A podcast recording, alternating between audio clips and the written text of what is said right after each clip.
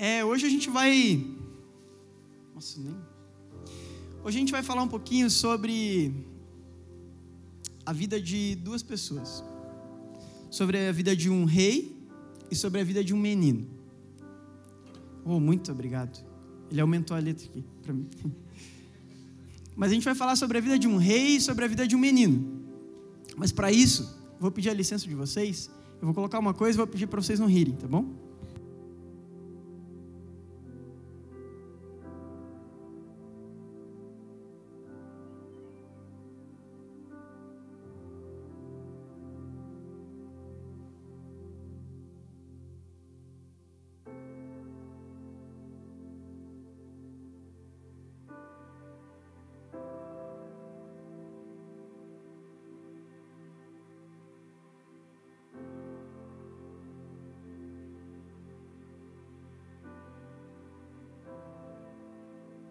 Reputação diante daquilo que Jesus fez.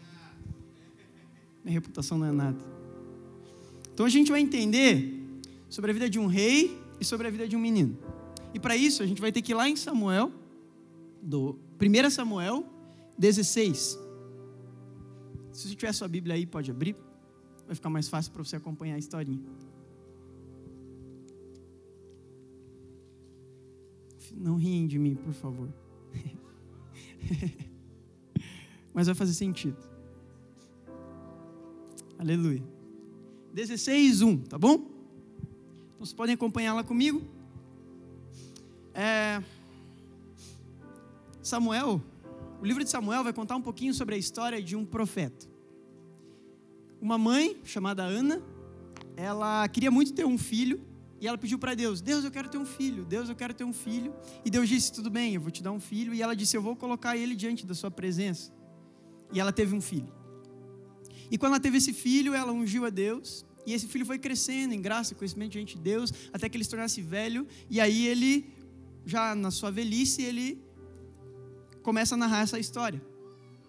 Samuel era um profeta, então, é, no capítulo 16 de Samuel 1, 1 Samuel, ele vai dizer: Então disse o Senhor a Samuel: Até quando terás dó de Saul, havendo eu rejeitado?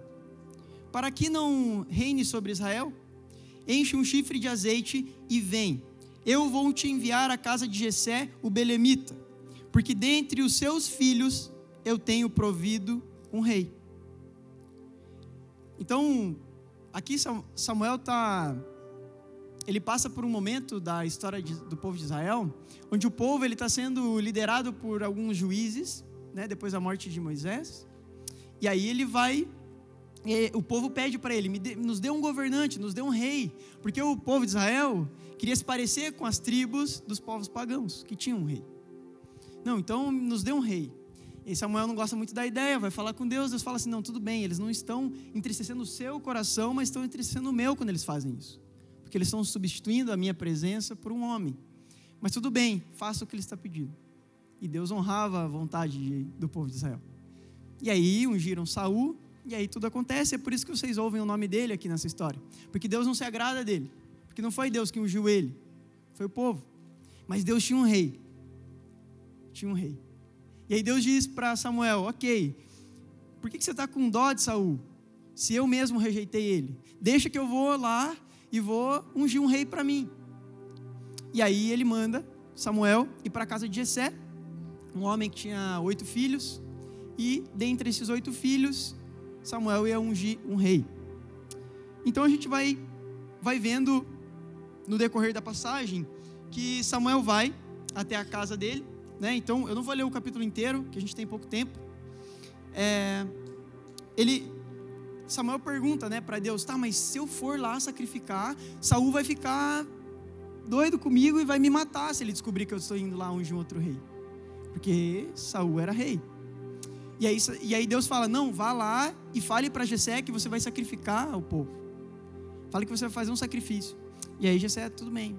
E ele, é, Samuel ele fala tudo bem. Ele vai para a casa de Jessé e aí a gente vai começar a ler aqui, ó. É, ó. E sucedeu é, que Samuel entra, chega na casa de Jessé é, entrando eles, viu a Eliabe no, no versículo 6 e disse: Certamente este estou perante o Senhor, o seu ungido. Nesse momento, entra o filho mais velho de Jessé na casa, que é um homem forte, talvez com um colete, assim, a prova de balas, um militar. E aí passa na frente de Samuel, e aí Samuel diz assim: Ah, esse com certeza é o rei. Com certeza esse é o rei. E aí Deus fala: Não, não é esse o rei. Porém, o Senhor disse a Samuel: Não atentes para a sua aparência, nem para a grandeza da sua estatura, porque o tenho rejeitado. Porque o Senhor não vê como vê o homem, pois o homem vê o que está diante dos seus olhos, porém o Senhor olha para o seu coração. É isso que eu quero que vocês entendam nessa noite. Deus não vê como vê o homem. Essa é a questão. Talvez a gente já foi julgado como filho mais velho de Jessé e falaram: "Nossa, esse é o cara de Deus". Daí o outro: "Não, mas esse não é". Não, esse é o rei. Não, mas esse não é. E talvez você está entre essas duas coisas. Você está tentando se achar: é, será que eu sou? Será que eu não sou? Porque eu, na verdade, o que me determina é como as pessoas me veem. Mas não. Deus não vê como vê o homem. Então chamou Jessé a Abinadab e o fez passar diante de Samuel, o qual disse: Nem a este eu tenho escolhido. Então Jessé fez passar a, a Samar, porém disse: Tão pouco a este. Assim fez Jessé aos seus filhos, aos seus, todos os seus filhos passarem diante de Samuel, e disse a Jessé: O Senhor não tem escolhido a estes. E Samuel disse a Jessé: Acabaram os seus filhos? E aí ele disse: Ainda falta um, o menor, que está apacentando as ovelhas. Disse, pois, Samuel a Jessé: Manda chamá-lo, porquanto não nos assentaremos até que ele venha. Então o Gessé tinha todos esses filhos, talvez uma escadinha de filhos, e aí tinha o menor, que estava lá cuidando das ovelhas, e aí o Gessé olha fala assim: não, talvez não seja isso. Porque vou passar os melhores, daí talvez eu chame esse. Mas mesmo o, próprio pai de Davi, julgando ele pela aparência, Deus e Samuel e o profeta viam nele muito mais do que o próprio pai dele via. Porque Deus não vê como vê o homem. E aí ele então disse: Nós não vamos assentar à mesa até que ele venha aqui. Então mandou chamá-lo e fez ele entrar. E olha, presta atenção. E ele era ruivo e formoso de semblante e de boa presença. E disse o Senhor: Levanta-se e unge, porque este é o rei. Então, então Samuel tomou o chifre de azeite e ungiu no meio dos seus irmãos. Então imagina aquele menininho chegando, ruivo ali, menor, entre os seus irmãos, sete irmãos, e ele para no meio, e ele olhando, ah, pai, tudo bem? O que está acontecendo aí? Por que, que o profeta está aí? O que, que aconteceu? E aí ele fala, não, fique aí no meio dos seus irmãos, e ele pega o, o óleo e unge Davi no meio dos seus irmãos. Então Samuel tomou chifre e ungiu. E desde aquele dia em diante, o Espírito do Senhor se apoderou de Davi. Então Samuel se levantou e voltou a Ramá. Então Samuel ungiu Davi, o Espírito Santo entrou sobre ele e Samuel foi embora. Só que esse mesmo menino, rei, que a gente acabou de ver aqui, ele tem uma história que todos nós conhecemos, que é a história da luta contra o gigante. E a gente vai ler isso também. Depois, de, depois que Samuel ungiu Davi, ele se encheu do Espírito Santo, tudo bem? E aí, Saul, que era o rei atual, começou a sofrer com um certo espírito maligno.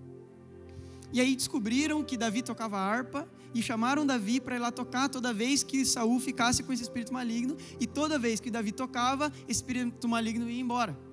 Então Davi começou a habitar na casa do rei mesmo sem o rei saber que ele foi ungido como rei. Nem ele mesmo sabia, porque Samuel não falou. Então, ele estava habitando a casa do rei como menino, mas ele era rei.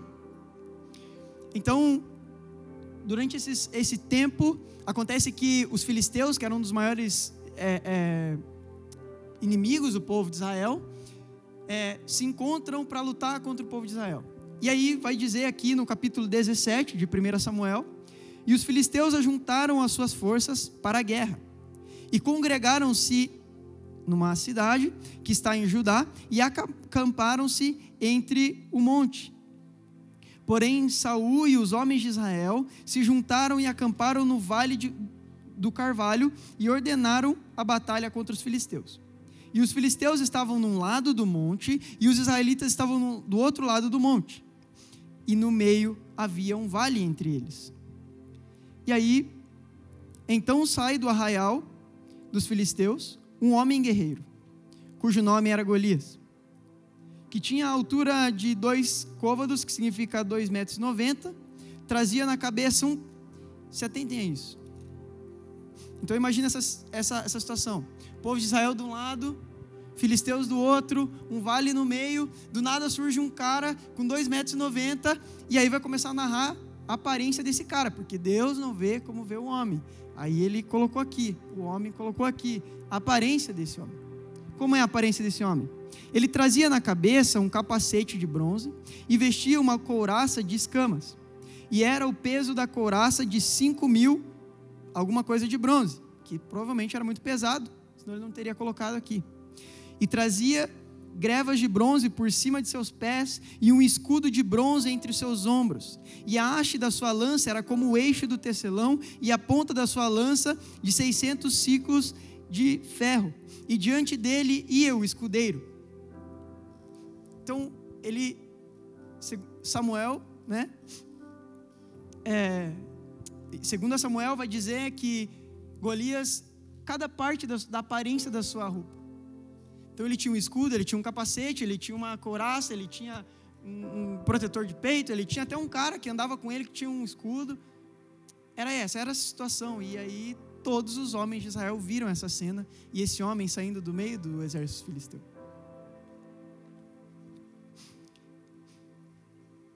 E parou e clamou às companhias de Israel e disse-lhes: para que saírem em ordem à batalha. E ele diz: Não sou eu, filisteu, e vocês, servos de Saul? Como se ele dissesse: Não são vocês os servos do Deus vivo? Escolhei dentre vós um homem que desça daí para lutar comigo, que ele puder pelejar comigo e me ferir, a vós nós seremos os seus servos, porém, se eu vencer, vocês serão os nossos servos. Disse mais o filisteu: Hoje desafio as companhias de Israel Dai-me um homem para que eu possa lutar. Ouvindo isso, Saul e todos os homens que estavam ali, eles se espantaram e temeram de medo. Deus não vê como vê o homem, porque o homem tem medo daquilo que ele vê. Mas Deus não tem. Ele sabe o futuro. E os homens de Israel ficaram com medo daquela armadura e daquele homem que parecia um soldado. Porque as roupas dele diziam isso. Porque as roupas determinavam que ele parecia ser um guerreiro forte. E o povo teve medo. Mas nesse mesmo momento, durante 40 dias, o filisteu vinha e descia e falava: Eu vou matar vocês, tragam um para lutar comigo, eu vou lutar com vocês. Durante 40 dias. E Jessé manda Davi trazer a comida dos seus irmãos que vieram lutar na batalha. E aí Davi vai com a marmitinha, carrega para os seus irmãos. Chegando lá, os seus irmãos estão lá e ele diz: O que está acontecendo?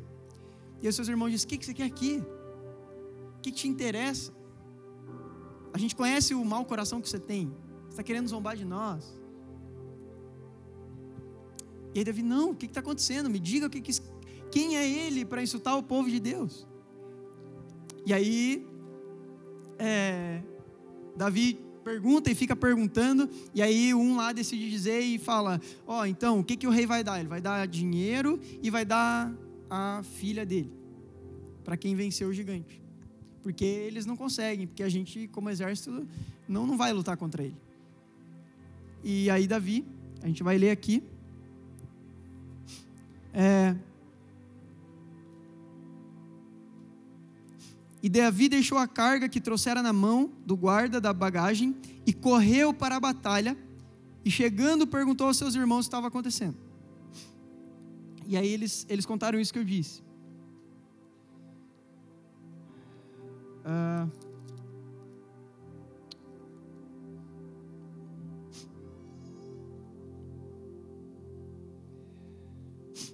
Desculpa, gente, estou achando aqui. E ouvidas as palavras que Davi havia falado, anunciaram a, Sa a, a Saul que mandou to tomá-lo. E Davi disse a Saul: Não desfaleça o coração de ninguém por causa desse homem. Teu servo irá e pelejará contra este filisteu.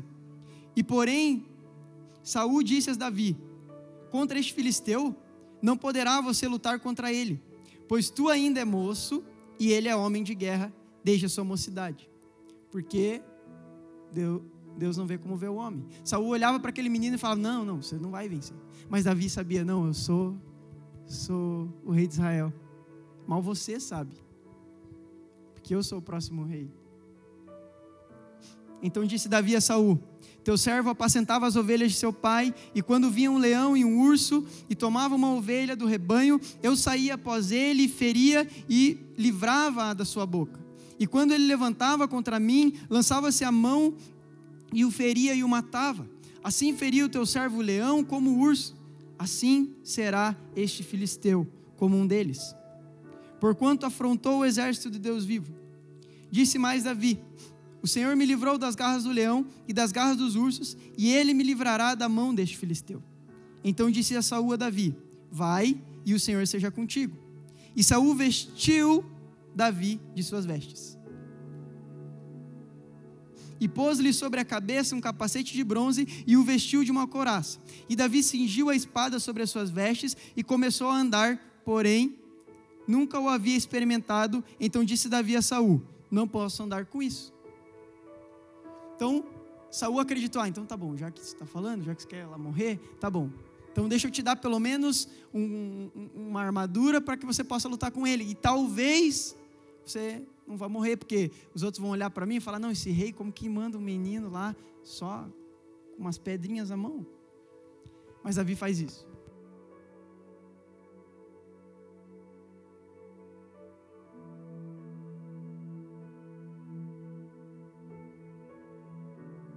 Preciso disso. Porque você acha que eu sou um moço, mas eu não sou.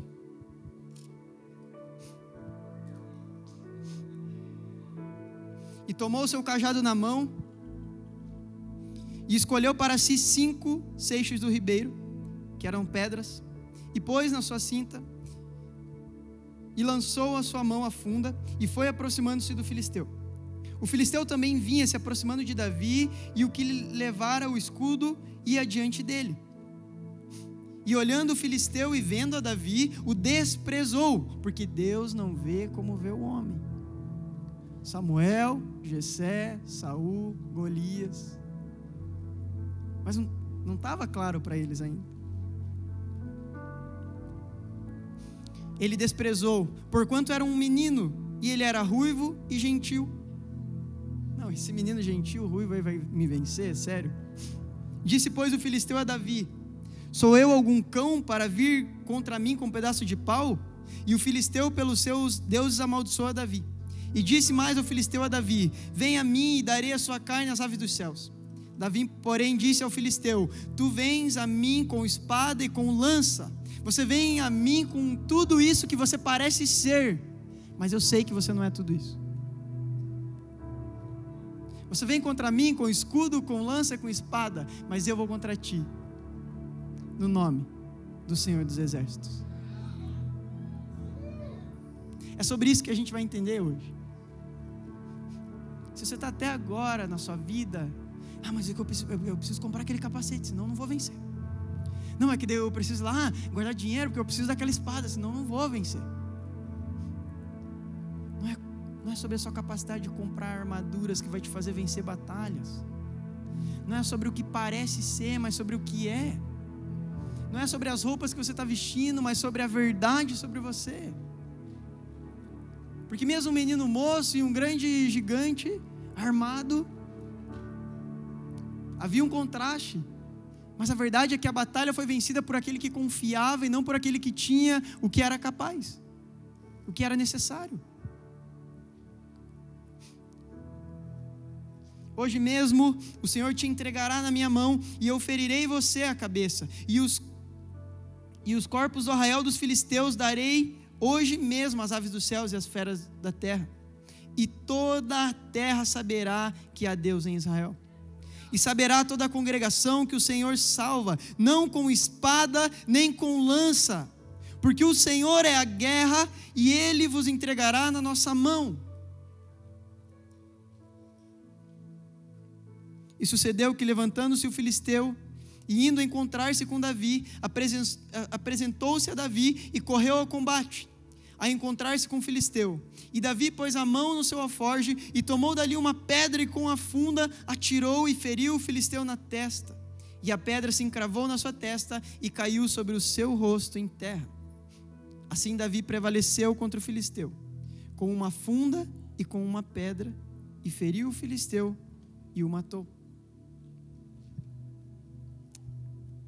O que essa história nos ensina até aqui é que aquilo que teoricamente parece não é.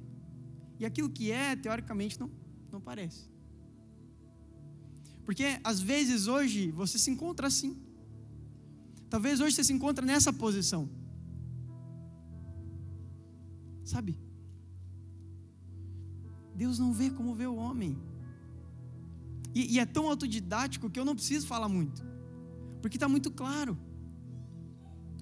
Porque aquele que confia anda mesmo sem as suas armaduras. E talvez hoje você se encontre nessa situação onde as suas armaduras foram tiradas, onde você só parece um menino moço que não tem nada. Mas é isso que Jesus precisa, é isso que a palavra precisa, é isso que Deus precisa.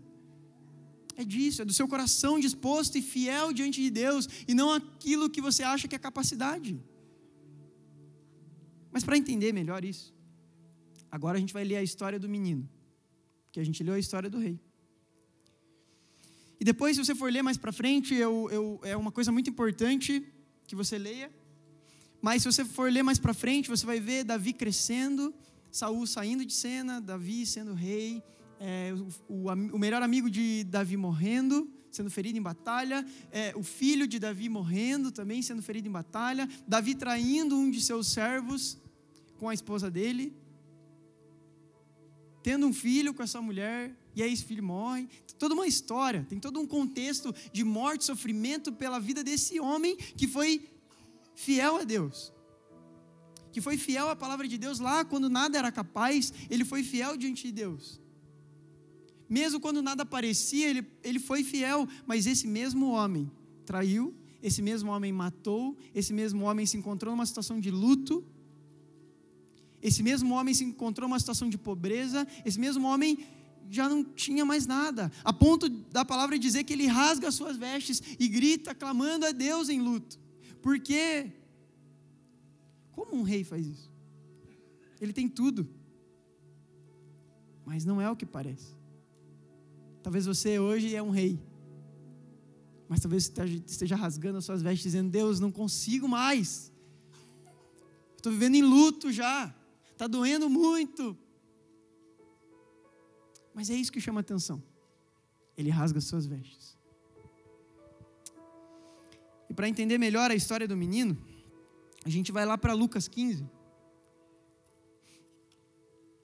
Lucas 15, 11.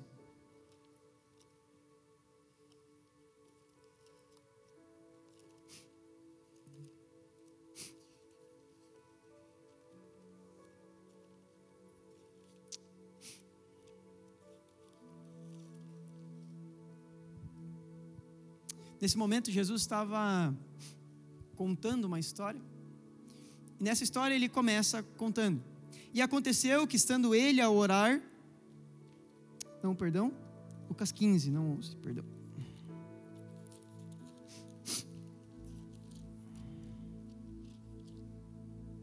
E chega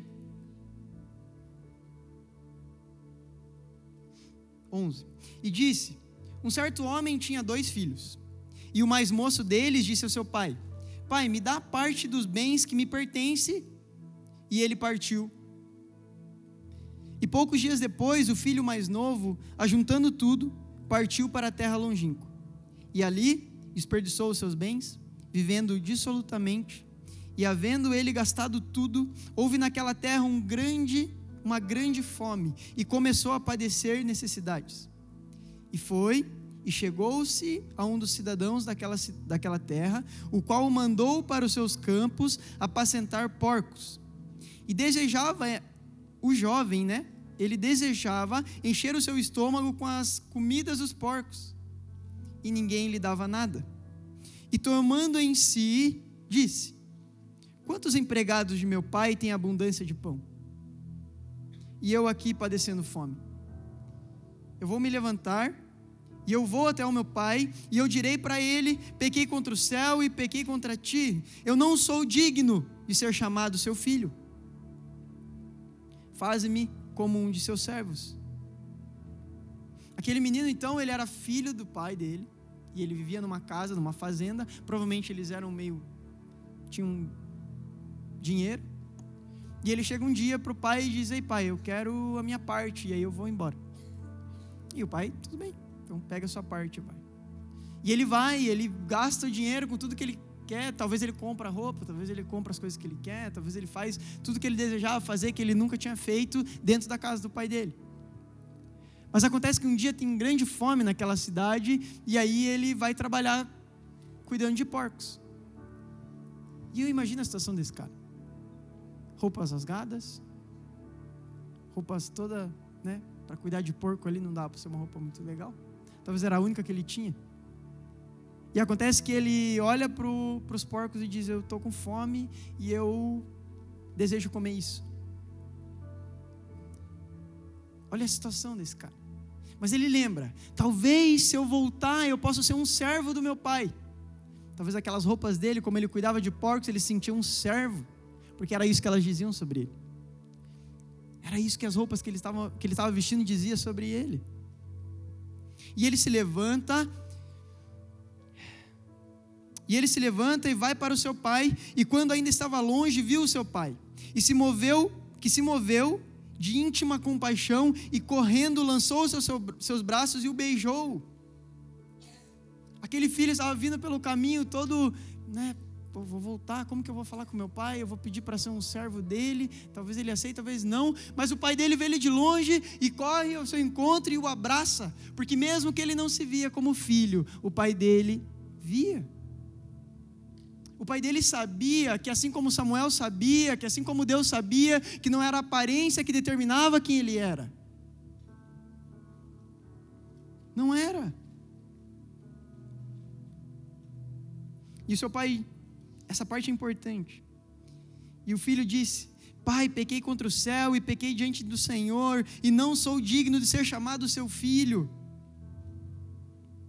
Mas o pai disse aos seus servos: Traze de pressa a melhor roupa, troca essa roupa dele, e vesti-lo, e põe nele um anel na mão e sandálias nos seus pés, e traz um bezerro cevado, e mate-o, e comamos e alegremos-nos porque este é o meu filho, ele estava morto e ele reviveu. E a pergunta que eu faço para a gente nessa noite, como, como que a gente mesmo sendo rei, mesmo sendo filho, a gente decide permanecer numa vida que não tem nada a ver com essa? Porque talvez é isso que a gente, eu falo para mim para você. Será que em situações da nossa vida eu na minha profissão, será que eu me acho um rei? Será que eu me acho um filho de Deus? Talvez não. Talvez eu tenha ouvido lá atrás do meu pai terreno, do meu amigo, do meu irmão, que não, que eu não sou tão bom assim. E eu coloquei uma roupa. E eu coloquei um capacete. E eu vou seguindo. E se eu perguntar para você hoje, será que você sabe quem você é? Será que você sabe o que você tem vestido? Será que você sabe onde você está e para onde você quer ir? Porque Salmos 30, 11 vai dizer, o próprio rei Davi dizendo: Mudaste o meu pranto em dança, a minha veste de lamento em veste de alegria. O próprio rei se vestiu de tristeza e de luto um dia da sua vida, porque o seu filho morreu, porque ele traiu o seu amigo. Ele se vestiu de traição, ele se vestiu de luto, ele se vestiu de tristeza. Será que a gente não está carregando um monte dessas roupas aqui? Será que eu não estou carregando um monte de palavras que eu ouvi lá atrás? Será que eu não estou carregando na, no meu corpo um monte de roupas com aquilo que as pessoas fizeram para mim e até hoje eu estou carregando isso? Porque mesmo que eu seja um rei, se eu colocar a roupa que não é minha, eu não vou conseguir andar. Porque se eu for um filho, mesmo eu sendo um filho, se eu colocar a roupa que não é minha, eu vou ser um servo. Davi diz em um momento que ele vestiu as vestes de tristeza e se deixou carregar pelo luto e a perca, e também lembra a história do filho que se vai com a herança e retorna como servo. Mais uma vez, em Isaías 61, 3, dar a todo o povo, dar a todos que choram em Sião, e isso eu quero dizer para vocês nessa noite: dar a todos os que choram em Sião uma bela coroa em vez de cinzas, o óleo de alegria em vez de pranto, e um manto de louvor em vez de espírito deprimido. Isso é uma promessa para nós. Se nessa noite você estava com o espírito deprimido, com choro, com pranto, ele, nos, ele te dá nessa noite uma coroa de alegria, veste de alegria. Lucas 15 vai dizer: Eu não sou digno de ser chamado mais o seu filho, que eu seja um servo. Ele tira as roupas daquele filho, ele dá a roupa de filho, ele coloca um anel no seu dedo, uma sandália no seu pé e diz: Vem morar comigo de novo. Porque eu não sei o que até hoje você tem vestido, mas eu sei a roupa que serve em você.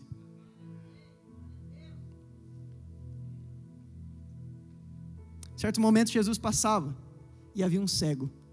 E esse cego dizia: Filho de Davi, tem misericórdia de mim. Jesus olha para esse homem e pergunta: O que você quer que eu faça? Que eu veja? Jesus cura esse homem e aí diz que esse homem, levantando-se, jogou a sua capa de lado, deu um salto, pôs-se de pé e dirigiu-se a Jesus. Ele lançou tudo aquilo que definia que ele era um mendigo, podre, cego. Coisas acontecem, eu sei disso. Todo mundo aqui é vivo, todo mundo aqui é ser humano e a gente sabe que coisas acontecem. Mas o inimigo das nossas almas tem uma arma contra nós ele nos aprisiona lá naquele dia. Ele coloca uma capa sobre nós. Ele coloca uma roupa sobre nós que não é, não tem nada a ver. Ele determina a nossa vida e a gente aceita.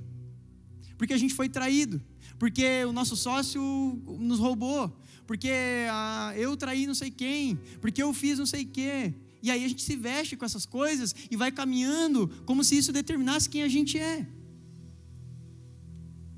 E é isso que o diabo quer de você. Mas tem alguém. Assim como essa roupa não determina que eu sou um militar. Certamente a roupa que você está vestindo hoje não determina que você é triste. Não determina que você é infeliz.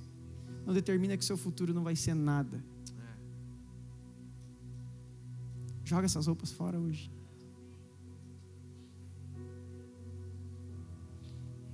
Mateus 11, 28 vai dizer: Venha a mim todos que estão cansados e sobrecarregados, e eu vos darei alívio.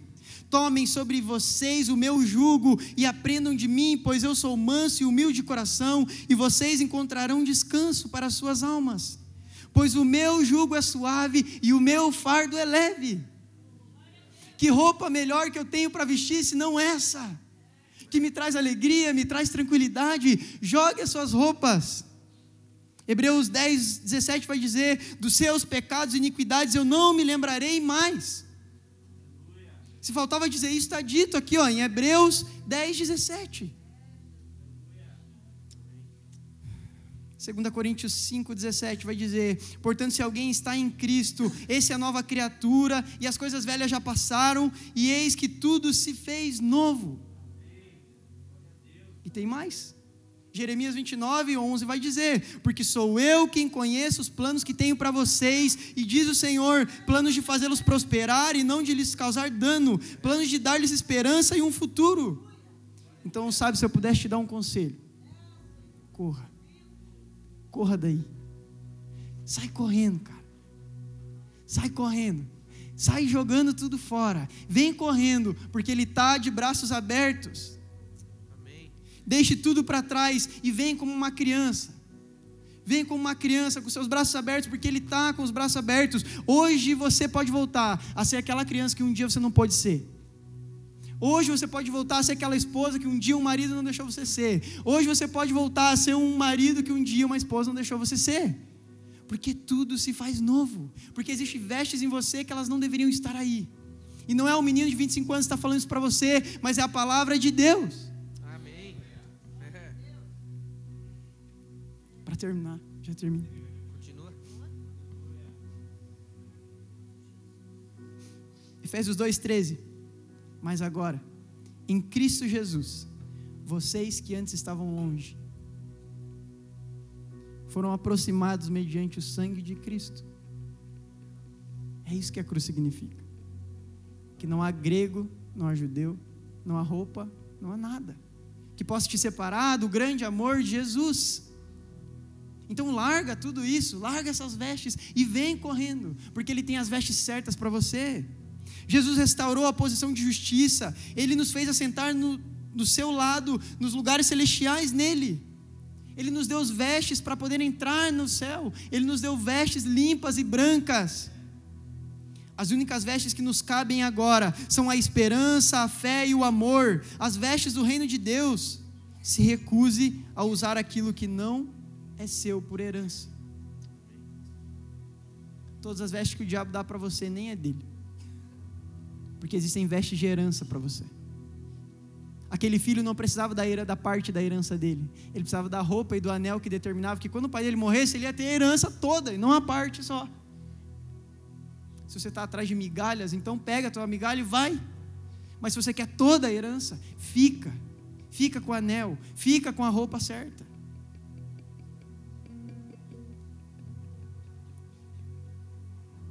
Mateus 25, 34. Então o rei dirá, naquele dia, porque eu te asseguro, se hoje você decidir largar todas as suas vestes e tomar a cruz de Cristo, tomar essas vestes de verdade sobre você, naquele dia, venham benditos de meu Pai. Recebam como herança o reino que lhes foi preparado desde a fundação do mundo. O vencedor será igualmente vestido de branco Jamais apagarei o seu nome do livro da vida, mas o reconhecerei diante do meu Pai que está nos céus. E aí, com certeza, Ele enxugará dos seus olhos toda lágrima. Não haverá mais morte, nem tristeza, nem choro e nem dor, pois a antiga ordem, a antiga lei já passou. Aquele que estava sentado no trono disse: Eu estou fazendo novas todas as coisas. Esse é o seu futuro. Levante, coloque sua mão no seu peito comigo, por favor. Amém. Aleluia. Declare comigo. Pai, eu estou com o coração aberto nessa noite. Pai, eu deixo todas as vestes para trás. Eu tomo, Pai, as vestes de justiça que o Senhor conquistou para mim. E a partir de hoje eu vou caminhar com essa verdade. E todos os dias que eu pensar em desistir, todos os dias que forem difíceis, eu vou deixar tudo e vou correr para onde só o Senhor sabe quem eu sou. Porque eu sei que você está de braços abertos para mim. Obrigado, Pai, por essa noite. Obrigado, Pai, por cada coração aberto nessa noite. Obrigado porque a Sua palavra não é. Ah, Pai, ela não volta vazia, Jesus. Obrigado porque eu sei que Sua palavra entrou em cada coração nessa noite, desfazendo, Pai, qualquer mentira, desfazendo qualquer maldade, desfazendo qualquer pensamento errado sobre eles. Pai, eu sei que a Sua palavra trouxe liberdade nessa noite, o Evangelho pregado trouxe justiça sobre cada mente e coração. Aquele que se sentia traído não se sente mais. Aquele que se sentia pecador não se sente mais. Aquele que se sentia distante não se sente mais. Porque o Senhor fez novas todas as coisas. Porque o Senhor trouxe vida a todos os homens. Porque o Senhor nos deu a promessa da vida eterna, Jesus. E naquele dia, Pai, todo choro será seco, toda dor será desfeita Pai, e o Senhor abrirá os seus braços e verá todos nessa noite com as suas vestes brancas, com as suas vestes limpas diante do Senhor, e eles poderão entrar para o descanso do seu Pai. Ah, Pai, como eu vejo todos nessa noite limpos. Como o Senhor disse, os campos estão brancos, e é o que eu vejo nessa noite. Se vocês soubessem o que vocês representam, aqueles lugares que vocês passaram, aquelas coisas que vocês passaram, já não vão mais fazer parte da vida de vocês. Mas vocês vão tomar posse, assim como Paulo tomou, que aquele que perseguia hoje não persegue, mas prega o mesmo Evangelho, porque aquele que matava agora está salvando e está morrendo pelo Evangelho. É isso que eu vejo em cada um de vocês, é essa esperança da glória de Deus, é essa esperança da glória do reino de Deus. Ah, Pai, obrigado que nós vamos sair dessa noite aqui reluzentes por essas escadas. Nós vamos sair agora dessa noite para nossa casa, para nossa família, e eles vão olhar para nós de um jeito que eles nunca olharam, e eles vão dizer: Eu vejo luz, eu vejo paz, eu vejo tranquilidade em você, porque antes eu não via, mas agora eu vejo maturidade, eu vejo a presença de Deus na sua vida. Ah, Pai, essa é a verdade. Ah, Jesus, eu não tenho o que dizer. Obrigado, obrigado. Aleluia, Pai, aleluia. Obrigado, Jesus.